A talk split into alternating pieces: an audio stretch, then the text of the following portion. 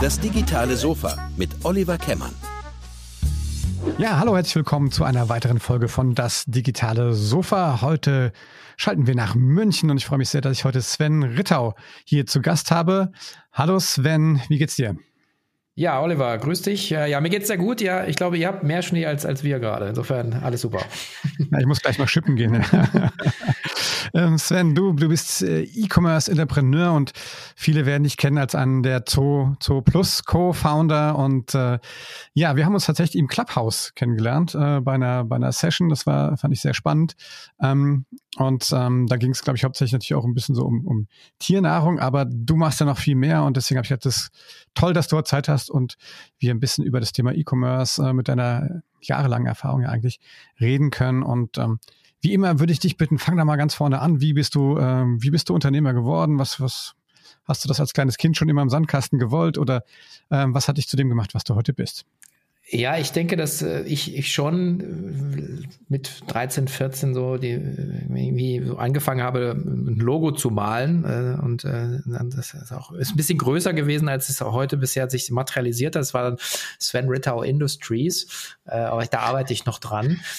Und klar, und wie immer, wenn man das dann mal erzählt oder irgendwie die Geschwister was mitkriegen oder so, da wird man da eher wahrscheinlich ausgelacht. Also ich hatte jetzt aber in meinem Umfeld nie irgendein Vorbild äh, in, in die Richtung, dann auch eher aus sehr bescheidenen Verhältnissen. Und am Ende glaube ich, ähm, und das ist so ein bisschen, was ich bei meinen Kindern jetzt ein bisschen versuche, äh, auch zu, zu, zu ähm, ja, zu entzünden, ist so eine gewisse Knappheit oder der irgendwie so eine gewissen Hunger. Und ähm, ich glaube, das ist das, was glaube ich, irgendwie einen immer treibt, dass man, dass man irgendwie hungrig auf irgendwas sein muss. Und das war bei mir definitiv ähm, so irgendwie Hunger auf Gestaltung, Hunger auf nach vorne kommen. Und ähm, das war sehr unkonkret am Anfang und ist dann über die Jahre immer ein bisschen konkreter geworden. Ich habe dann auch äh, Abitur gemacht, studiert, äh, bin dann bei Roland Berger eingestiegen, aber auch da immer mit dem Ziel, so die nächste äh, oder erste Gelegenheit letzten Endes irgendwie für mich zu nutzen und habe dann äh, 99 auch so ein bisschen äh, im ganzen E-Commerce-Bereich so ein paar Studien äh, gemacht und auch unter anderem über Amazon gestolpert, äh, in das ich sehr früh investiert habe. Mit meinem ersten Berger-Bonus bin ich seit 98 äh, Amazon-Aktionär. Geile Performance, ja. Äh, also wirklich absurd geile Performance, ja. Also ich meine, das waren jetzt zweieinhalbtausend Euro, kannst du dir ausrechnen, was daraus geworden ist.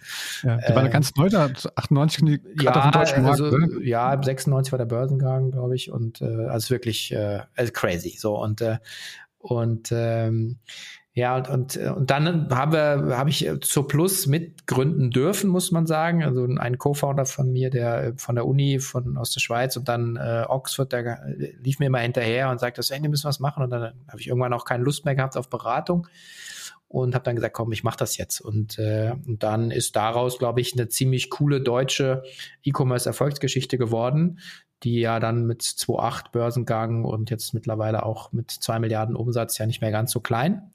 Ähm, und das war so der erste unternehmerische Einstieg. Ähm, Tierfutter war, glaube ich, jetzt eher ein Zufall, ja, muss man sagen, ganz offen. Also hat jetzt auch nie Bezug zu, zu Tieren oder, zu, oder kann nie eigene Haustiere gehabt, oder? Also ja, wirklich komplett. Äh, nee, das schon, aber, aber am Ende, glaube ich, äh, ist so ein bisschen die, äh, also ja, also wir haben uns das schon angeschaut, äh, also aber eher aus dem Markt und äh, letzten Endes ja. war in den USA ja Pets.com damals noch, wo man auch gesehen hat, okay, da gibt's äh, offensichtlich auch äh, Geldgeber, die das Ganze finanzieren. Und äh, die andere Kategorie war E-Toys, aber da hatte, wussten wir, dass äh, MyToys eben zur selben Zeit an dem Team dran gearbeitet hat. Insofern haben wir gesagt, okay, wir schauen uns die Pet-Kategorie an. Und dann sieht man halt mit dem Beraterwerkzeug natürlich so ein paar Sachen wie, okay, sehr fragmentierter ähm, Markt auf der, auf der Verteilseite, äh, unprofessionelle Lieferantenstrukturen, recht stabile Margensituationen etc. Und und dann irgendwie so auch so ein Convenience-Gedanke, weil es auch viele schwere Produkte sind, die man dann nach Hause schickt. Und dann haben wir gesagt, okay, wir, wir versuchen das mal so. Und ähm, aber klar, ich meine, ich, ich habe jetzt schon, wir haben ja auch Bürohunde, also so, ich habe jetzt schon Bezug zu dem Thema, aber ich, ich finde auch immer schwierig, so, so diese Bedarfsgründung, ähm, weiß ich nicht, ob ich da so ein Fan davon bin. Ja, also dieses, ich meine, sonst macht halt, macht ja jeder sofort einen Weinladen auf, weil er irgendwie gerne Wein trinkt und sich ein bisschen mit Wein auskennt. Äh, also ich, ich glaube, es ist, es ist erleichtert den Einstieg, aber du kannst natürlich einfach auch echt Leute rein und die sich dann einfach mit den Produkten auch auskennen. So, so sind wir auch vorgegangen. Okay, cool. Äh, wie groß war damals das, das Gründungsteam? Wie viel wart ihr? Wir sind zu fünft gestartet, ist relativ schnell dann der einer rausgegangen ähm, und dann waren wir, also ich würde jetzt heute sagen, wir im Kern waren wir vier wirkliche Gründer und dann ist es nach und nach, ähm, je nachdem, wer wie gebraucht wurde, äh, haben wir uns dann ein bisschen verkleinert und haben dann auch nochmal externe Leute dazugeholt, die dann auch lange, lange dabei waren. Ja. Und du hast das, du hast das fast acht Jahre gemacht, ne? oder? Genau, ich habe es äh, acht Jahre gemacht. Ich glaube auch an so ein bisschen an sowas wie, wie äh, diese, diese sieben Jahreszyklen. Ähm, dass man so, ich weiß nicht, wie es dir geht, aber wenn ich so zurückschaue, bei mir sind immer die Brüche, gerade beruflichen, sind halt immer so in ungefähr in, in fünf bis sieben Jahren, dass ich dann eigentlich immer, immer eine Erneuerung brauche. Entweder aus sich selbst heraus, das heißt, dass man innerhalb dessen, was man macht, sich verändert oder halt wirklich komplett äh, das Umfeld verändert. Und es ist eigentlich ziemlich genau, trifft bei mir zumindest zu. Und bei mir war es damals so, dass ich irgendwie, es war auch so äh, im Zuge der ganzen Börsengangsgeschichten natürlich immer die Frage, ja, wie, für was, wie lange kannst du noch unterschreiben, welche, welche Aufgabenpakete kriegst du? Und äh, genau. Und dann habe ich dann irgendwie, haben wir dann gesagt, okay, bei mir war es dann irgendwann mal so ein bisschen aus. Aber ich bin ja immer noch, das ist ja das Schöne, bist ja, du bleibst ja Gründer und, äh, und das kann ich auch keiner zwingen, deine Anteile zu verkaufen zu einem gewissen Zeitpunkt. Und das, äh, ich bin ja heute noch immer noch äh, fröhlicher Aktionär. fröhlicher Aktionär ist gut. Ja, gut. Gerade die Entwicklung aktuell ist gut, ne? Also. Ja, es, aber es auch, ähm, ist auch, es dauert halt auch lange und das ist, glaube ich, verkennen auch meiner Meinung nach so nachfolgende Gründergeneration, also dieses Get Rich Quick, das gibt's nicht. Also ich kenne keinen äh, Unternehmer, der wirklich ähm, nach fünf Jahren schon total den Erfolg hat. Die meisten machen das ja auch losgelöst vom monetären Themen, sondern die wollen halt was bauen. Und, und ich finde, meine Erfahrung zeigt und auch die Leute, die ich ein bisschen coachen darf, dass du nach fünf Jahren so mit allem eigentlich erst im Markt ankommst. Wir sind nach fünf Jahren mit so plus profitabel gewesen. Äh, ich sehe es halt jetzt hier mit, mit, mit der K5-Konferenz, die ich ja auch seit sechs, sechs Jahren mache. Das hat auch fünf Jahre gedauert, bis wir einfach wirklich im Markt angekommen waren, mit, mit dem Produkt auch die Größe, die, die Bedeutung, die wir haben wollten. Gut, jetzt ist Corona, aber grundsätzlich ähm, geht dann das Spiel eigentlich auch nochmal neu los. Ja, wenn man dann im Markt angekommen ist, man kennt die Spielregeln, man kennt die Marktpartner, dann finde ich eigentlich, dann ist man so ein bisschen so erwachsen, so hast du so Abitur, dann kannst du so raus in die Welt, so ein bisschen, ja. Schönes Bild. Ähm, wenn du dir jetzt anguckst, ich meine, vor 20 Jahren, ähm, ich habe 98 äh, gegründet, irgendwie, mhm. das war ja schon eine ganz andere äh, Welt damals noch. Ne? Also wenn du heute so auf, auf das Thema E-Commerce äh, guckst, was würdest du sagen, was, was hat sich da am, am radikalsten verändert? Ja, ich, ich denke, dass die, äh, ja, also wir haben, also vielleicht das ist auch da ein Bild, dieses K5 äh, steht ja für ein, einen Hidden Peak im Himalaya. Also und äh, das war 2011 die Namensgebung für dieses Konferenz- und Plattformformat. Ähm, und wenn man heute drauf schaut, also ganz, ganz so hidden und geheim ist jetzt E-Commerce nicht mehr. Ich glaube, ähm, damals hatte man extrem viel Erklärungs- einen Erklärungsauftrag und sagen, nein, nein, das kommt und ja, aber äh, man hat mir immer gehört, ja, aber niemand will Schuhe online kaufen, jemand will, man will immer das Kleid anfassen, keiner kauft sich zum Beispiel das rote Sofa von dir, ähm, würde niemand sich äh, im, im Internet kaufen. Damals war die Bandbreite auch gar nicht da und so weiter. Also wir haben eine, wir haben eine Akzeptanz, äh, wir haben eine, eine Veränderung des Konsumverhaltens und wir haben natürlich ganz andere technologische Voraussetzungen. Das heißt, heute kannst du mit dem Smartphone äh, auch, auch passgenau ähm, ein Foto auf dir und deine Kleidung übereinander ziehen und damit auch äh, eine Kaufentscheidung herbeiführen. Also ich glaube, dass heute keiner mehr in Frage stellt, dass es, dass es diesen, diesen Shift gibt. Und wir haben natürlich jetzt Corona auch nochmal wahrscheinlich zwei Jahressprung gemacht in dieser, in diesem Shift von stationär, klassisch traditionellem Handel hin zu Onlinehandel, E-Commerce, Mobile-Handel. Und äh, insofern, das hat sich verändert, ähm, also dass einfach man viel schneller im Markt ist. Und es hat sich natürlich aber auch verändert, dass man viel mehr Möglichkeiten hat, schnell aus der Tür zu kommen. Also es gibt sehr viel mehr äh, Standardsoftware, es gibt sehr viel mehr Tracking-Software, es gibt sehr viel mehr äh, Menschen, die, die, die technisch versiert sind, ja, Google Analytics bedienen können und so weiter. Also ich glaube, da ist, ist so eine, so eine, einfach so eine, so eine Welle jetzt. Und man sagt ja immer, die Flut hebt alle Boote. Ähm, ja, und das ist, glaube ich, das, was der, das der große, große Unterschied ist von vor 20 Jahren. Du hast jetzt schon ein paar Mal äh, die K5, äh, dein K5-Projekt erwähnt. Vielleicht sollten wir an der Stelle vielleicht mal kurz unsere Hörerinnen und Hörer aufklären. Vielleicht erzählst du mal ein bisschen was darüber. Es gibt ja so, ähm, die, die, Konferenz und, ähm, mhm. und wenn ich es richtig verstanden habe, Corona-bedingt habt ihr das auch noch ein bisschen noch aufgebohrt. Also spring noch mal ein paar Jahre jetzt. äh, und äh, erzähl mal was Katzenfisch. Ja, also ich, ich habe also E-Commerce letzten Endes 15 Jahre lang also wirklich als Unternehmer gemacht, also zu Plus, dann Shirtinator und, und diverse andere kleinere Sachen. So im, im letzten ist immer eben wirklich die Verkauf von Ware und habe dann äh, 2014, 2015 haben wir dann habe ich dann mich mit einem Partner zusammengetan, der so ein kleineres Konferenzformat eben schon entwickelt hatte, was einfach so ein Kennerprodukt war. Und das haben wir dann gesagt, komm, das müsste man ja eigentlich irgendwie gemeinsam größer machen können. Und das ist dann über die letzten Jahre gelungen. Und der Gedanke war da jetzt immer, da mehr draus zu machen als nur eine Konferenz oder ein Event oder eine Messe. Und wir sind aber eben jetzt in 2020 wären wir so auf 4000 Teilnehmer rausgelaufen. Und ich glaube, das Schöne an dem ist, dass wir aus dem, aus der Branche kommen, dass halt dass wir es aus, für eine, aus einer Passion heraus machen und ja, wir sind ja kein Konferenzveranstalter. Und, äh, und 2020, klar, wie, wie bei allen Events, äh, wurde uns der Stecker gezogen. Ähm, ich sehe 2021 auch noch nicht so richtig, dass es, dass es gelingen wird. Also irgendwann wird es wieder gehen. Aber was macht man dann, ja, wenn man irgendwie äh, sagen dafür bekannt ist, dass man sich physisch treffen kann? Und wir haben dann angefangen, ähm, so äh, digitale Ideen zu entwickeln, also eben nicht eine Digitalisierung des Events, sondern wir haben die einzelnen Faktoren versucht zu digitalisieren. Und für uns ist das eben, es ist halt die, äh, sozusagen der Content, äh, die Gespräche, äh, dieses ähm, Up-to-Date sein und haben daraus ein, ein, ein Livestream-Format entwickelt, wo wir sagen, wir starten jetzt auch äh, jetzt demnächst wieder, das nennt sich K5 TV, wo wir einfach in, in kurzen Intervallen mit den Leuten, die wir aus der Branche kennen, die im Handel unterwegs sind, die E-Commerce machen, die von Marken sind, in Gespräche gehen, Updates machen und, äh, und so auch als Videocontent für uns produzieren. Das Schöne ist jetzt, dass es äh, sagen für uns gelingt, auch wenn es die Monetarisierung noch nicht äh, noch nicht gelingt, aber dass es äh, sehr viel Anklang findet bei bei allen, die sagen, ja, ich, eine Konferenz würde ich mir jetzt eigentlich nicht zwei Tage lang angucken, aber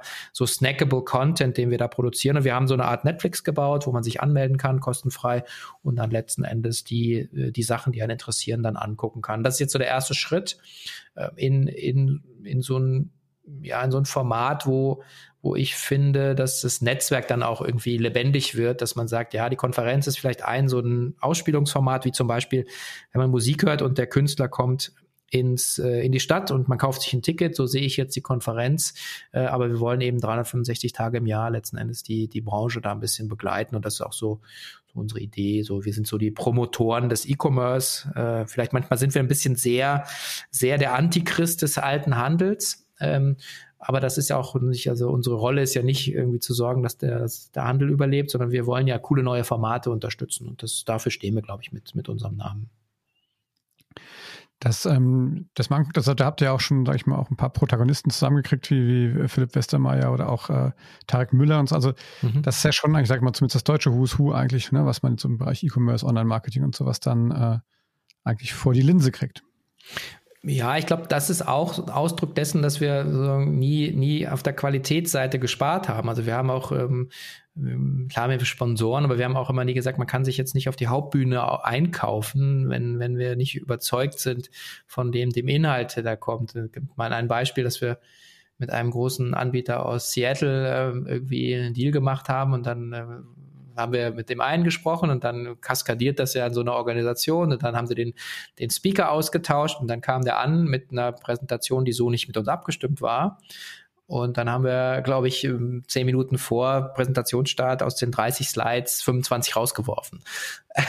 Auch anziehen, glaube ich, für so jemanden wie die, weil wir gesagt haben, Leute, so geht's nicht mit uns. Und dann interessante Story war dann, die wollten dann Call machen und wollten, wollten sozusagen uns, äh, uns die Ohren lang ziehen. Dann habe ich gesagt, nee, wir drehen das jetzt um und hab, bin dann sofort in Angriff übergegangen und gesagt, Leute, ganz ehrlich, ihr wisst nicht, wer wir sind. Ähm, und haben denen sozusagen den Wind aus den Segeln genommen, weil unser Selbstverständnis ist, wir wollen den Leuten, die da unten sitzen, ich möchte keine PR-Show machen, ich möchte den Content bieten. Und ich glaube, das, äh, das finden halt äh, Leute wie Tarek super. Und ich kann ja auch durchgehen. Ich, ich sehe ja jede Anmeldung in den Konferenzen. Ich sehe ja auch, wer bei uns registriert ist. Und es sind wirklich es freut mich ja auch, sind halt wirklich die Chefs, sind halt die, die Bereichsleiter bei Otto. Wir haben jetzt im, wir haben so gesagt, wir machen jetzt so ein, äh, was ist Faschingsdienstag, äh, machen wir so ein Otto-Special und dann haben wir, die heißen ja alle Principal und dann haben wir gesagt, komm, wir machen so, so eine Prinzengarde, ja. Aber, dann, aber die lachen damit und sagen, hey, das ist total lustig. Die wissen, dass wir die nicht vorführen. Die wissen, dass wir mit denen äh, jeweils eine halbe Stunde einfach einen deepen, also wirklich eine tolle Konversation anstreben, weil wir Content produzieren wollen. Und wir wollen niemanden schlecht dastehen lassen. Das ist ja auch nicht mir völlig fern. Ich freue mich ja immer, wenn jemand was teilt, so wie du mit deinem Podcast. Du willst ja niemanden auflaufen lassen. Du willst ja, dass man sich wohlfühlt, dass man die Dinge erzählt, dass man das teilt, dass man Wissen weitergibt. Und glaube, wenn du den Auftrag hast und du bist ja auch so, du kommst ja, bist ja kein Journalist, glaube ich, ne? Also ich weiß jetzt gar nicht, aber ja, aber du, du, du machst es auch, weil du, weil du eine Passion hast für das Thema. Und ich glaube, das merken die Menschen. Ähm, und dann, und dann hast du auch eine ganz andere Energie auf so einer Präsenzveranstaltung. Wenn du die Leute auch siehst, nicht nur als zahlende Gäste, sondern du sagst, da kommen Leute, die sind zwei Tage von ihren Familien weg, die haben Zeit vor allen Dingen investiert, die wollen eine gute Zeit haben, die wollen gutes Essen, die wollen nicht Schlange stehen, die wollen guten Service haben und die wollen geile Leute treffen. Und wenn du das hast, dann rennt jeder mit einem offenen Gesicht rum, sage ich immer. Dann, wenn du bei uns auf der Konferenz bist oder auch jetzt im Livestream, die Leute lachen. Ja, und wenn du aber, weißt ja selber, wenn du lachst und offen bist, hast du ganz andere Gespräche, als wenn du verkniffen an deiner Wurstsemmel da rumbeißt. Ähm, und, ich glaube, da, das ist so ein bisschen, am Ende geht's mir so um, um, um, um Energie, um Austausch und voneinander lernen ist so ein bisschen das so, to learn from the best, sagen wir immer, weil ich meine, ich halte nicht, mich nicht für den Besten. Vielleicht das, den, das Asset, was ich habe, ist mittlerweile, dass ich Zugang habe zu vielen Leuten, die, die mehr wissen als ich. Und das ist eigentlich so das, ein schönes Bild vielleicht. Ja, das ist ja exakt auch mein, mein Muster hier. Ne? Deswegen ja. bin ich ja hier. Ähm, Finde ich klasse. Wo, wo holst du denn, wo holst du denn du dir deine Inspiration? Ich meine, ihr seid jetzt einmal, was das deutsche äh, E-Commerce Who's Who äh, angeht, ja, da geht ja nicht mehr viel mehr. Wo, wo holst du denn Ideen her? Guckst du international äh, oder, oder wie machst du das? Ja, auch. Ich meine, wir sind ja ein bisschen aufgeteilt. Also der Jochen Krisch, mein Partner, der hat ja einen Blog, der ist wirklich, den kannst du nachts um drei wecken, der steckt extrem tief in allen Sachen drin. Also da sagen auch für mich immer eine Inspirationsquelle, das ist für mich eine Abkürzung. Ähm, ich podcaste ja auch. Also bei mir heißt das Ding halt Cheftreff. Chef. Das ist genauso, dass ich, dass ich dann in der Vorbereitung oder in den Gesprächen eben wirklich profitiere von den, äh, von der Auseinandersetzung mit dem Thema. Also ich, so dieses, also auch in der Vorbereitung, ich denke dann immer so, ja, ich, ich weiß ja schon, was Tarek Müller macht. Ja, dann höre ich mir aber trotzdem drei Podcasts an. Und wenn ich dann ihn selber spreche, denke ich mir so, wow, wow, äh, wie, dann kann ich ja viel tiefer gehen. Ja, ich verstehe die Geschäftsmodelle ganz anders. Also das ist schon so, schon so was. Und ich denke, äh, am Ende der, mein Aikido-Meister hat auch immer gesagt, so Sven, nicht aufhören zu lernen. Also dieser, und der war, weiß nicht, 67 und, und ja, hat alle in die Tasche gesteckt und hat trotzdem mal gesagt, es gibt immer wieder einen, auch von jüngeren Leuten kannst du immer was mitnehmen. Und, und ich glaube, wenn du diese Geisteshaltung hast, dass, dass dir immer jemand was beibringen kann, ohne dass du davon dich irgendwie bedroht fühlst, ähm, ist das, glaube ich, ein, einfach ein schöner Weg. Und dann gibt's ja eben, also weißt ja selber, da kannst du jetzt irgendwie Podcast hören ohne Ende, ja. Oder äh, wenn mein 14-jähriger Sohn mit leuchtenden Augen mir erzählt, dass 350.000 Leute im, äh, in, in so einem Twitch-Stream waren und live zugeguckt haben, wie die Pokémon-Päckchen aufgemacht haben, da kann ich jetzt drüber lachen. Oder ich kann sagen, okay, jetzt erzähl mir mehr, ja. Und dann lerne ich ja auch wieder. Also ich, ich glaube, es ist so ein bisschen die Lust am, am Neuen und die Lust am, an der Welt so ein bisschen, ne? Vielleicht, weiß ich nicht. Also. Ja, ich du, auch da, glaube ich, sind wir, da schwimmen wir auf der gleichen Wellenlänge. Ähm, weil ich denke halt auch, ich glaube auch, ne, weil du, du hast es jetzt einfach so lapidar gesagt, aber ich meine, ähm, ihr seid ja mit eurem Format durch die, durch die, durch die Pandemie tatsächlich echt äh, sehr hart gestrandet. Ja? Und ich glaube, wenn man da nicht in der Lage ist oder ein lernendes Unternehmen äh, ist, ne, also ein Unternehmen, das nicht einfach nur das immer weitermacht, was es ist, dann kommt man aus so einer Sache viel schwieriger raus, als wenn man sein Leben lang gelernt hat zu lernen. Ich nenne es mhm. mal Körperspannung. Ich glaube, so ein Unternehmen braucht, braucht mhm. Körperspannung, um die so Punches wegzustecken einfach. Ne? Mhm. Ich habe dir mal den Bruce Lee so als Bild in mhm. Ja. Ähm, ja, aber es ist, ist ein super Punkt, weil es ist halt, also es ist ja nicht so, dass, also ich, ich fand letztes Jahr extrem hart, extrem anstrengend, vor allen Dingen, wenn man äh, auch so, so eine Aufbauphase von fünf Jahren hinter sich hat und ich bin in das 2020-Jahr gestartet und habe gesagt, ja, jetzt habe ich es raus und jetzt, dieses Jahr wird richtig Geld verdient. Also ich habe ja auch wirklich wieder investiert. Also ist ja immer so, du musst ja immer investieren, Zeit, Geld und so weiter. Und dann wirst du so, also mit Anlauf einmal genau in die Mitte getroffen, so ungefähr. Ich habe so ein bisschen den, den, den Corona-Arschtritt genannt und Und dann irgendwann siehst du, dass darin eben auch wieder eine Chance liegt. Das braucht aber ein bisschen Zeit, muss man ganz ehrlich sagen. Und dann habe ich auch aufgehört. Ähm, also ich weiß nicht, ich, ich mache viel Kampfsport und, und im Aikido ist immer so, wenn der Gegner äh, drückt oder zieht, also wenn jetzt jemand an deinem Arm zieht, dann haben wir immer reflexartig ziehst du zurück. Das ist aber, ist aber nicht richtig, weil du musst eigentlich, gehst immer mit der Energie. Und aber wenn du merkst, oh, du bist die ganze Zeit gegen die Energie, dann kommst du ja nicht vorwärts. Und wenn du dann anfängst zu sagen, okay, die Energie ist jetzt so, ich kann kein Event machen, akzeptiere ich, was kann ich dann machen? Und dann kommst du wieder in, in so Lösungsmodelle äh, rein, die also muss man auch ganz klar sagen, also ich habe mir eine halbe Million äh, von der Bank geholt, von der KfW. Äh, ich werde wahrscheinlich noch mal eine halbe Million brauchen, weil ich ähm, einfach dieses Jahr wahrscheinlich auch wieder kein Event Story machen kann. Und, ähm, und trotzdem entstehen jetzt so kleinere Pflänzchen, die eben dann 30.000 hier, äh, 5.000 da und so weiter, wo du merkst, okay, äh, wir kriegen das Geschäftsmodell gedreht. Und, ähm, und, und auf einmal kommen dann auch wieder ganz neue Ideen. Also wir haben ja auch äh, vor ein paar Jahren so einen Aktienfonds gestartet, ja, der, der, der öffentlich ist, wo man äh, investieren kann, der ganz lange klein war und hat jetzt äh, läuft auf die 100 Millionen jetzt äh, hoch. Es sind jetzt nicht meine 100 Millionen, aber die investieren wir halt in E-Commerce. So. Ähm, und das ist so das lachende Auge jetzt. Und jetzt daraus entsteht jetzt gerade äh, eine zweite Fondsidee, wo wir sagen, wir kennen so viele coole Leute, die nicht an der Börse sind, äh, wo wir gerne uns beteiligen würden ähm, und bauen jetzt so eine Art Deal-by-Deal äh, Struktur für äh, privat gehaltene Firmen in dem Bereich, wo wir uns auskennen. Aber all das wäre nicht möglich gewesen, wenn nicht äh, wir letzten Endes voll gegen die Wand gefahren wären. Ja. ja.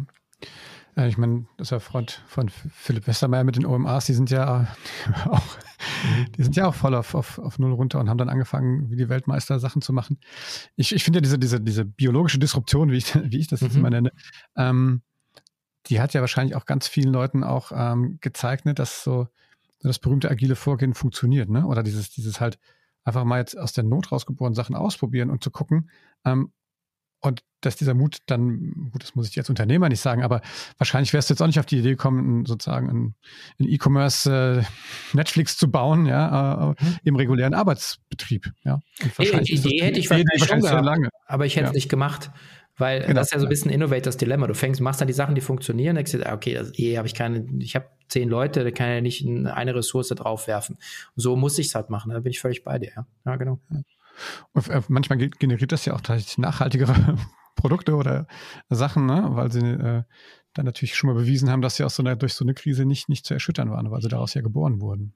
Ja, ich glaube, also ich meine, es gibt ja auch, also diese, gibt auch Untersuchungen, dass man ähm, eigentlich müsste man äh, Firmen äh, häufiger durch Krisen führen, weil diese Knappheit erzeugt ja Kreativität. Also alles das, was du nicht brauchst, ist das Slack, ja, und dass die Leute wieder bewegen, dass sie brennen für was, dass sie, dass sie die Extrameile gehen, weil sie äh, weil, weil sie irgendwie auch sagen, das Eigeninteresse deckt sich mit dem Firmeninteresse, ja. Und, und, und, und ich glaube, das sind so auch Erfahrungen, die wir machen, gemacht haben. Wir haben auch, auch ein bisschen was in dem kleinen Team auch ein paar Veränderungen vorgenommen, weil das irgendwie nicht mehr gepasst hat, aber also jetzt auch nicht so blöd, aber einfach gemerkt, okay, wir brauchen jemand anderes mit einer anderen Erfahrung für das, was wir jetzt vorhaben. Äh, und so eine Person hätte ich wahrscheinlich nie gefunden, wenn ich nicht offen gewesen wäre jetzt dafür. Also ist immer so ein bisschen esoterisch, aber ich, am Ende ist ja alles Energie. Und wenn, wenn ich nicht in der Energie bin und offen bin und lernen will, dann kann ich es ja auch nicht von meinem Team erwarten, äh, geschweige denn von meinen Geschäftspartnern.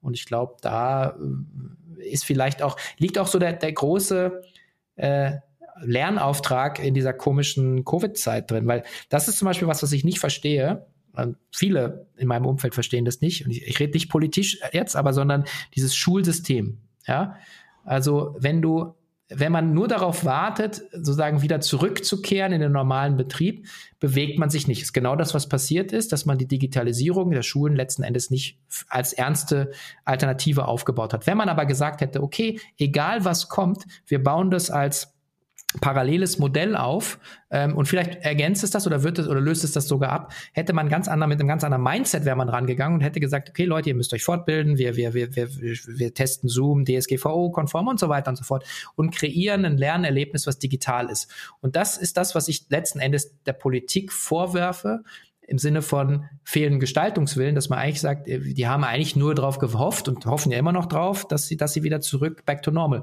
Und da glaube ich einfach nicht dran. In so einem Szenario, wo wir jetzt drin stecken, egal als Unternehmer, auch als Einzelperson, äh, du musst dich darauf einstellen, dass die Welt eine andere ist. So, und das ist äh, für jeden anders. Und ja, und das Beispiel sehen wir jetzt im, im Schulthema.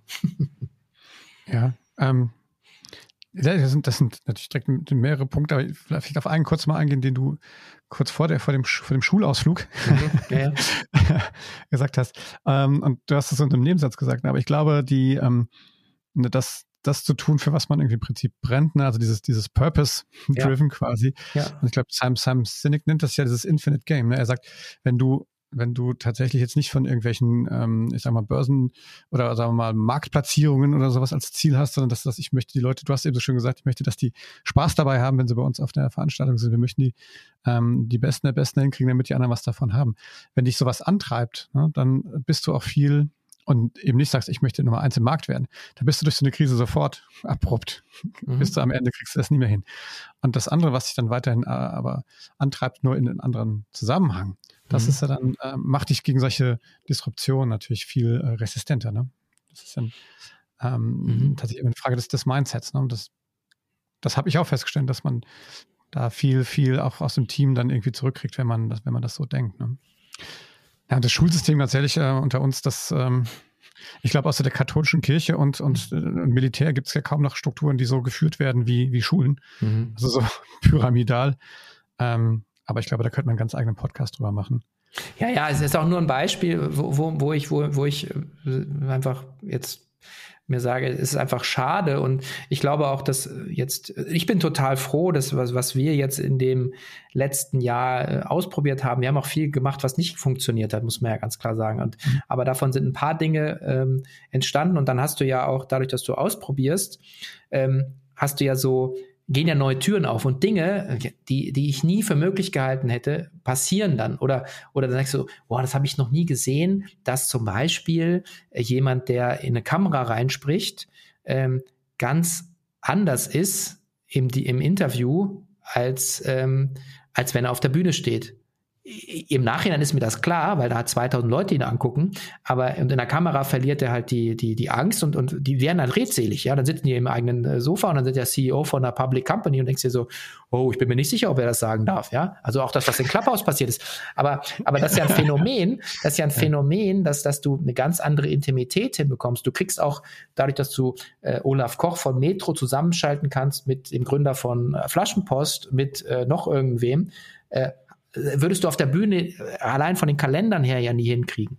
Und, mhm. und das sind so, ähm, das sind ja dann Geschenke, die dir gemacht werden, weil du bereit bist, Neues auszuprobieren. Wie gesagt, ist nicht, dass ich jetzt so smart war und das gesehen habe, aber jedes Nach nachdem wir K5 TV dann gemacht haben im Livestream, haben wir nachher gedacht, ist ja der Wahnsinn. Äh, und dann hat irgendwie da einer, äh, hier meine Kollegin, die neben mir sitzt, die besorgt dann immer so ein bisschen skurrilere Gesprächspartner oder so. Und dann denkst du dir so, oh, das war super. Ja, von außen hättest du gedacht, nee, Mist, ja, und dann denkst du dir, voll das gute Gespräch, tolles Unternehmen. Also, und diese Geschenke, die kriegst du halt nur, wenn du so ein bisschen, weißt du, wie so ein Sterntaler mit deinem Kleidchen nach oben rennst und versuchst so die, die, die Taler da aufzusammeln, glaube ich. Ja.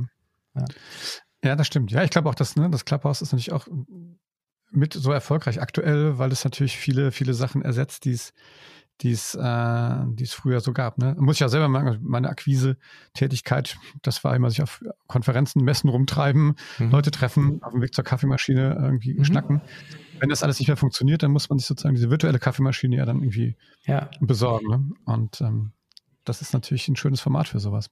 Ja, und da ist Clubhouse wirklich auch, deswegen habe ich es ja damals kennengelernt, da habe ich es auch so ein bisschen umarmt, wo ich dann auch gedacht habe, wow, und dann hast du Leute kennengelernt, dich jetzt oder Leute aus der Kunstszene, ja, ich, äh, ich dann so, wow, das ist ja äh, total befruchtend. Jetzt machen wir zum Beispiel ein Kunstspecial am, ich glaube am, am 17. Äh, Februar Nachmittag habe ich so die das Who is Who der Kunstszene zum Thema Kunsthandel da. Und ja. äh, das ist natürlich schon, ja, ist das jetzt E-Commerce? Ja, das hat damit zu tun, aber es geht auch generell, wie sind die Marktstrukturen? Und äh, dann mache ich mir selber ein Geschenk, weil es mich interessiert, weil ich lernen möchte und und genau, also und das meine ich ja eben mit, dass man, dass man die neuen Sachen kann man dann immer sagen. Es gab es ja dann auch auf, auf LinkedIn dann gleich schon wieder Posts mit, ah, da treffen sich jetzt wieder die Prokrastinierer, die den ganzen Tag nichts zu tun haben und denkt mir dann so, ja, okay, äh, haters gonna hate oder schaust dir doch einfach mal an. Und. Und so ein bisschen so eine kindliche, äh, so ein Zugang. Deswegen habe ich ja vorhin das erzählt, dass mein Sohn da mit leuchtenden Augen kommt und irgendwie von Pokémon Booster Packs erzählt, kann man ja auch wieder sagen, okay, was für ein Scheiß. Oder du kannst sagen, hm, ähm, maybe there's something to learn here. Ja, und das ist so ein bisschen, wie du sagst, eine Mindset-Frage am Ende. Ja, ja und ähm, na, oder wenn es ist, dass die bei ähm, äh, die Kids halt tatsächlich irgendwo in diesem Computerspiel mittlerweile irgendwo äh, tatsächlich so Produktplatzierungen und sowas erleben, wo ich auch mal denke, okay, äh, muss man vielleicht auch mal anders jetzt äh, an unserer Branche nachdenken, mhm. wie das geht, ja.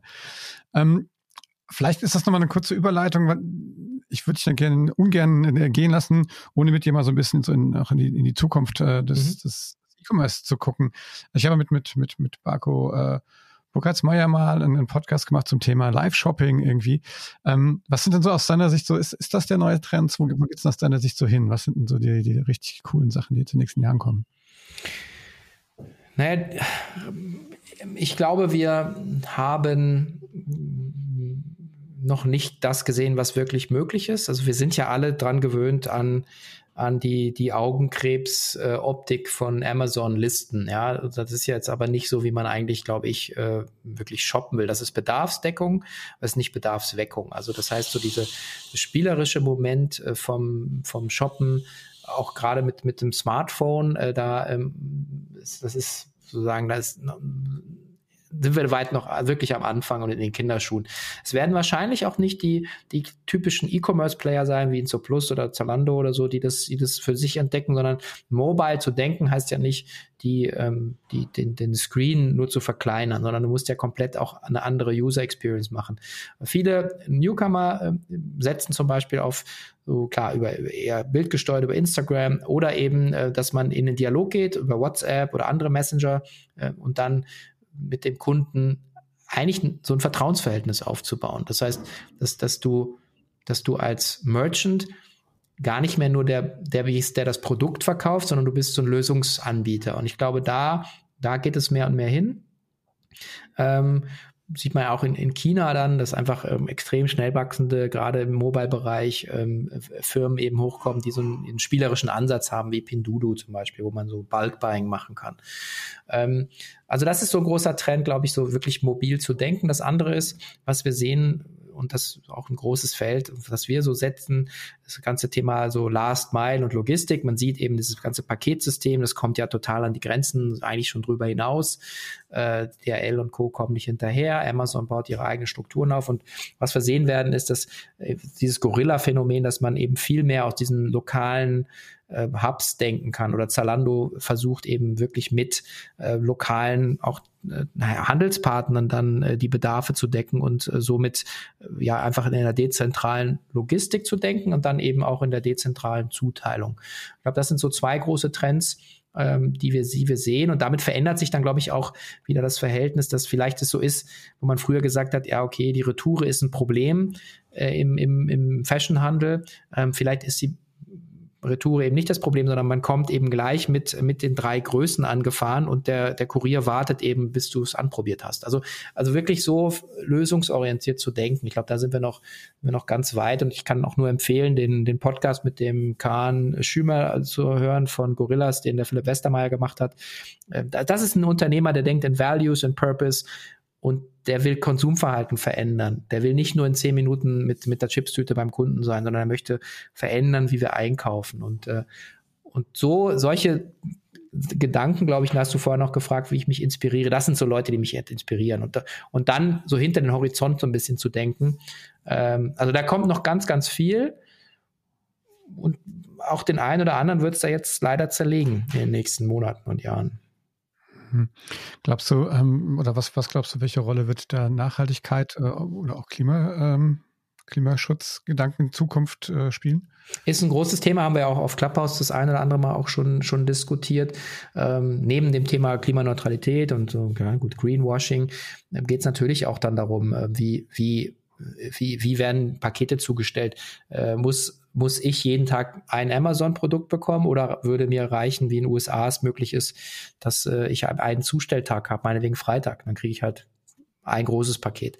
Ähm, nachweislich, äh, da gibt es ja auch schon Studien, ist der, ist, der, ist der Handel, also der stationäre Handel hat je nach Verkehrsmittel halt das schlechtere Ökobilanz als der, als der Onlinehandel. Ja.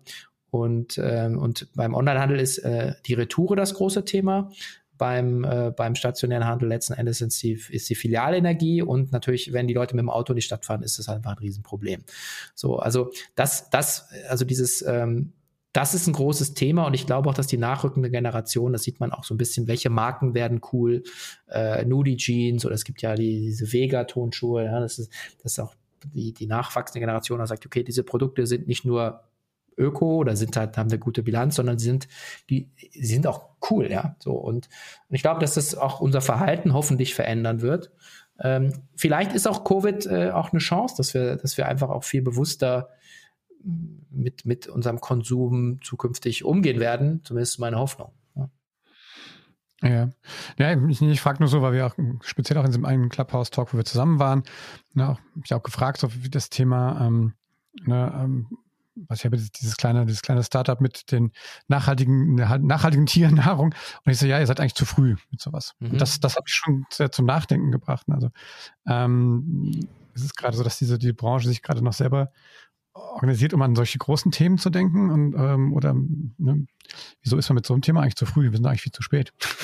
Ja, das, äh, aber die Frage zielte, glaube ich, so ein bisschen darauf ab, ähm, ob man jetzt unbedingt die Nähe von einem großen Händler suchen sollte oder ob es nicht andere Möglichkeiten gibt, ähm, auf einer Plattform äh, sich einen Namen zu machen, wie eben Instagram oder, oder vielleicht auch Twitch im Gaming-Bereich, ähm, so, so, ich würde eher versuchen, statt traditionell irgendwie ein Listing zu bekommen, würde ich eher meine eigene Community aufbauen. Ich glaube, da liegt einfach eine Riesenchance drin, dass, ja. dass einfach, ähm, dass du direkten Zugang hast äh, zu deiner Community, wenn du es, wenn du es gut machst. Ähm, und, und damit ein Movement eigentlich auslöst. Ja, schau dir Greta an oder schau dir, schau dir das äh, CO2-Thema an. Also ja, glaube ich, glaube ich, ist möglich. Sehr schön. Mensch, Sven, vielen Dank. Das war echt super. Ich habe echt tonnenweise äh, Sachen gelernt. Und ähm, nein, ich finde es auch sehr, man merkt halt auch, dass du das nicht das erste Mal machst und äh, noch schauen, hier durchs Programm führst. Ähm, Ja, finde ich, äh, finde ich super. Wir werden alle Sachen, das waren jetzt eine Menge Themen, die wir angeschnitten haben, also zu eurer äh, Konferenz, äh, zu, zu deinem Fonds, den du auch aufgelegt hast, wo es den neuen gibt, ähm, werden wir alles in die Show Notes packen, mhm. ähm, dass die äh, unsere Hörerinnen und Hörer das auch nach, nachlesen äh, können. Mhm. Ähm, ich wünsche euch viel Erfolg. Ich wünsche euch, äh, wünsche uns allen eigentlich, dass wir bald wieder physische äh, Konferenzen und Messen und alles wieder haben können. Ja. Ähm, wir wünschen uns aber auf der anderen Seite auch ein bisschen, dass wir aus diesen ganzen Themen ähm, und vielleicht einen Schritt innovativer ähm, von unseren Organisationen her werden. Vor allem die Schulen. Ja, das wäre ein großer Wunsch von, glaube ich, glaube ich, vielen gerade. Und ich denke auch, ja, also vielen Dank auch für deine, deine Zeit, deine Fragen. Ich denke, äh, für mich ist dieses, also ich glaube, der Mensch ist dafür ein viel zu soziales Wesen, als dass er sich äh, nicht mehr nicht treffen will. Also dieses, dieses, wie auch immer das aussieht, ja, ich glaube, wir, wir wollen einfach zusammenkommen, am Lagerfeuer sitzen und Geschichten austauschen. Und das ist, glaube ich, auch ein großer Wunsch von vielen Menschen, ob das jetzt bei uns ist oder, oder einfach nur draußen rauszugehen. Und weißt du, ich glaube, das äh, wäre schön, wenn das wieder möglich wäre. Meine Teenage-Tochter hat zu mir gesagt, Papa, ich wünsche mir eigentlich nichts mehr als ein Teenage-Summer. Und das würde ich ihr sehr gerne ermöglichen, muss ich ganz ehrlich sagen. Ich mache mit. Ja, alles klar.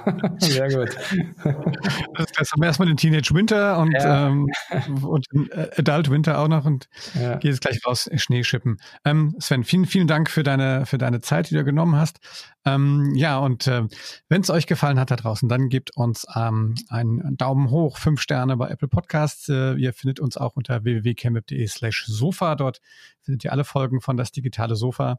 Und äh, ja, wie gesagt, wenn ihr mal Geld investieren wollt, dann habe ich eine gute Empfehlung für euch. Da gibt es einen tollen Fonds, der in E-Commerce-Unternehmen investiert.